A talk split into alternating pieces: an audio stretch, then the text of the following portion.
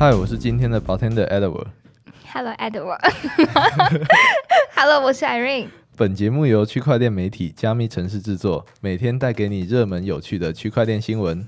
那么事不宜迟，马上开始聊聊本次加密吧的精选特调吧。那第一个就先从一台三万台币 Solana Web 3手机五月发售有哪些特色？据官网的消息，Solana Web 3手机 Saga 是那个 Sega 吗？不是 Sega 是 Saga 啦。这个手机呢将于五月八号公开发售，预定设备现已发货。Sega 可在美国、欧盟、英国、加拿大、瑞士、澳大利亚和纽西兰发货，可用性会有所不同，但 Sega Pass 持有者将优先发货。那每台 Saga 呢，售价是一千美元，约合台币三万块，配备五百一十二 GB 的储存空间，两个后置摄像镜头，六点六七英寸 OLED 显示屏和指纹解锁。并有仅上架加密应用程序的专门 D App，以及储存加密用户私钥，可以实现与手机和其他数据分离的安全元件。那阿瑞，你会想买区块链的手机吗？不会，因为我是苹果粉。好，那我这边可以分享一个我朋友之前买区块链手机的小故事。什么故事啊？就我那个朋友，他在一八年，好像一七一八年的时候，他买那个 HTC 的 e s o d u s 这只手机，哦，也是区块链的。嗯，那你猜多少钱？哈，一八年一万吧。那个时候两万块，但是他可以用用加密货币买，所以他是用以太币去买的，哼，那那时候的以太多少钱？八十块到一百块。美吗？对，哇，所以他那一只手机花了他六颗以太，然后嘞，然后它有什么功能？就也没什么特别的功能，一直到大概在二零二二年，就是差不多最近的时候，嗯，那时候去年 FTS 破产，嗯，结果他发现那只手机可以把钱从 FTX 里面转出来，哦，哎、很棒哎，可是他是 FTS 关掉后才发现的。什么意思？那就就是钱还是一样不见了，是不是？对啊，就是他 FTS 关掉之后，他就有一天在网络上看一看看一看，发现有人用那只手机成功把钱从 FTS 转出来了。哇，哎、很赞呢。那搞不好 Saga 手机在他发之后四五年，也会突然发现意想不到的用途、欸，哎、某加密货币交易所倒闭不。好说，不好说。讲手机了，最近不是马斯克的火箭很夯吗？对啊，那你有看过那个 Dogi 跟那个火箭的迷因走势吗？有啊，那你有跟那个火箭的直播吗？我后面有跟，前面我还没跟后面还在买瓜子。那你瓜子买完的时候，火箭应该爆了吧？对啊，然后大家就在欢呼，哎，为什么？你知道吗？我一开始想说，大家可能在笑，他们可能是做空赚钱的吧。哎、对，有可能啊。结果后面开始查的时候，发现不是，因为毕竟太空它就是一个人类未知的领域，所以当他们在发射这火箭的时候，他们的目标就是让这台火箭能升空，就是往前一大步了。哦，所以他们欢呼就只是因为它有升空是吗？就是他们达标，而且还符超出预期，而且他们 SpaceX 他们有一个座右铭叫做 “Fail fast but learn faster”，就是他快速失败，然后学习的更快。那为什么马斯克当下就是脸还那么臭？直播当天他脸不是很臭吗？他可能做多吧，不是想也知道要做空啊。他以为会飞上去啊。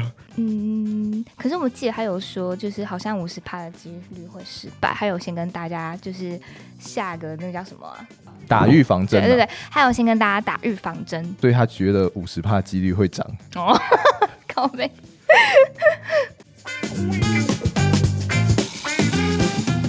好，我们看一下下一个新闻。第一共和银行恐暴雷，比特币冲三万后急跌，全网爆仓近三亿。本周一呢，美国第一共和银行公布第一季的财报。那数据显示，该行第一季度存款净流出超过一千亿美元，约占总存数的四十趴。在此之前呢，美国十一家最大的银行，包括摩根大通、花旗集团等等，才刚在今年三月份时向第一共和银行注进三百亿美元的无保险存款。若没有这笔救命钱，恐怕第一共和银行的净流出数据会超过五十趴，引起市场警惕。对此，专家分析，第一共和银行恐成为继美国系股银行和 Silvergate 后下一间倒闭的美国银行。而雪上加霜的是，福克斯也就是 Fox。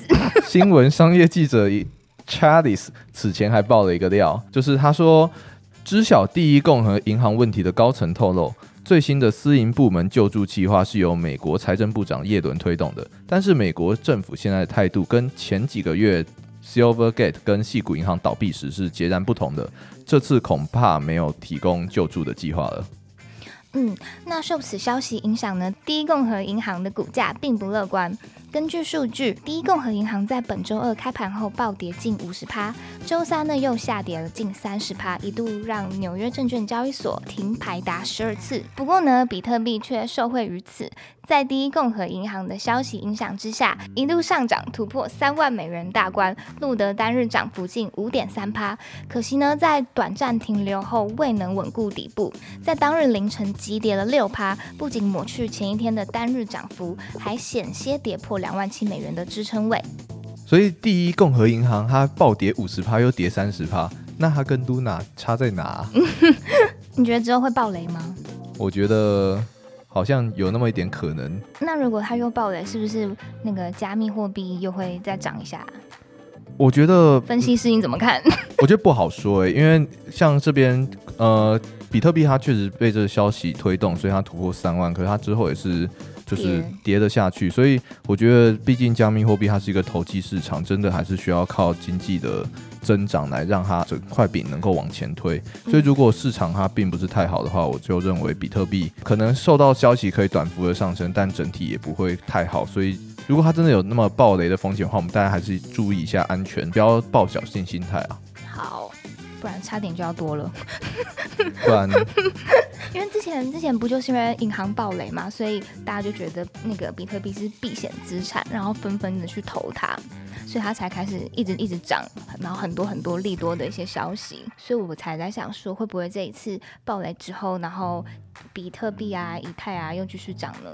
我觉得对此有一些预期，它是完全没有问题的。但是如果铁头的话，这个状况就不一样了，可能会变成说别人恐惧你贪婪哦，然后别人小赔你爆仓。好，那大家要注意哦，千万不要像我一样一直看多。下一个新闻是。小心必备到 Google 验证城市更新这功能，专家警告很危险。Google 在本周一的时候宣布，已经推出 2FA 两步骤验证程式的最新版本4.0。那图示呢，也从灰色变成了四个颜色。这个新功能呢，是用户只要在更新完之后，就可以使用云端同步，意思是把一次性的验证码 OTP 同步到 Google 账户中。但区块链资安公司却警告，这个新的功能呢，恐怕会让比特币、以太坊等加密货币资产被盗哦。虽然更换手机和弄丢手机的时候啊，如果没有先把 Google 的那个 Authenticator，就是 Two FA 的东西移到新设备上，可能就会非常麻烦。就是你可能必安不能登，你要怎么样，然后搞出一堆滴滴扣扣的事情。但是如果说它可以云端同步的话，也就代表。如果有人害了我的 Google 账号，他也就可以在那个时候去拿到我的 Two FA。对我而言，我就会觉得有点害怕，对不对？Two FA 它就没有它存在的价值了。对，那你有更新吗？没有，我很怕我自己更新到。我也很怕，我那天还去看 我更新了没。Google 也有说，就是它虽然更新了这功能，但你自己可以选择开或不开啦。哦，我还是回的，还好。那大家自己也要评估一下这个风险哦。如果要更新的话。好，下一个新闻是暴赚四千五百倍，佩佩娃迷音币佩佩爆红，到底夯在哪？有何风险？佩佩的定位跟狗狗币很像，代币的价值与社群挂钩。官网呢也使用了很有趣的宣传词。狗狗们过完了他们的一天，该轮到佩佩掌权了。我觉得很可爱，很像卡通的那个。对白，那如此踩一捧一的手段呢，再加上社群网友推销等因素，佩佩呢很快就吸引了投资者的注意。我们可以先总结一下，就佩佩这些迷音币，他们到底有哪些特色？我自己去关注它的时候，我就会看到说它的供应量是呃四十二点六九万亿，然后这数字它到底有什么特别的？阿云知道吗？不知道。就四二零，它是。大麻的一个代称，然后在美国都很喜欢这个东西。那啊六九六九呢？我不知道哎。同时讲，你一定知道吗？我不知道，我不清楚六九什么，我只是发现大家好像很很喜欢。好，那总之这四二零六九它是一个蛮特殊的迷因数字，像马斯克他也有提过，马斯克之前在推特发了四二零跟六九，比特币的最高就是六万九，那以太币就是接近四千二。嗯，所以就是它是有含义的对，所以这些迷因他们都喜欢玩这些隐含的东西。哦很可爱。然后那个时候佩佩娃上的时候，我自己就是呃稍微看了一下，他到底有哪些迷因的小线索，帮助我自己去后续能够做出机会的判断。嗯，那你有有没有进场啊？佩佩娃我就没有进到场了，因为我后面看到的时候他已经走太远了。哦，不过这就可以提到下一个找迷因机会的部分，那就是、佩佩娃之后开始就有一些朋友跟我讲 BRC 二十的迷音代币。诶，叫什么？就是 BRC 二十的迷音代币呢，它就是呃 BTC 它之前有一个 protocol 叫 Ordino，它就是 NFT 的协议，然后它透过这个 NFT 的协议，它发了 FT 的代币，那这些代币都统称为 BRC 二十的代币，嗯，所以大家就去找 BRC 二十的土狗。哦，感谢你。如果你你要下单的时候，可以跟我说吗？又是一个跟单的心理你。还记得那一个？哎、你还记得我们加密城市的 IG 有一个梗图？是比特币涨上去的时候，有一只像佩佩对佩佩娃，说跟老板说，你最好注意一下你的讲话态度，是不是？对对对，然后我遇到一个朋友，他就是买的那个 BRC 二十，他那时候叫我买，我还没有买。然后呢？他过过两两天还三天，他就说翻了五百倍，干好爽啊！他离职了吗？他就说打了一句给我，买了 BRC 二十后，我已经离职了，连薪水都没拿。干好爽哦！然后我就想干，好可爱。哎、你下次他买什么你就跟买，然后跟我们说啊，好不好？我那时候也没想那么多，因为呃我那时候在干嘛？我那时候你在忙。反正我那时候没有去研究，我是事后才研究的。哎、可恶！我们差点大家都可以一起。哎、不行，又让老错板听到。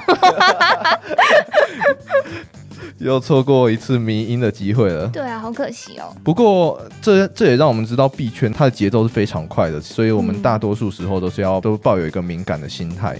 好的，而且在敏感心态之外，我们还要有我们就是来打土狗的，就是投机心态。嗯，然后在投机心态过后呢，我们去看一下历史，就会发现，往往在迷因季节过后呢，那往后的走势它不是太乐观的，这也可以回到我们的情绪面。如果我们太 formal 太怎么样，嗯可能就会导致我们大赔，这也是大家可以注意一下的。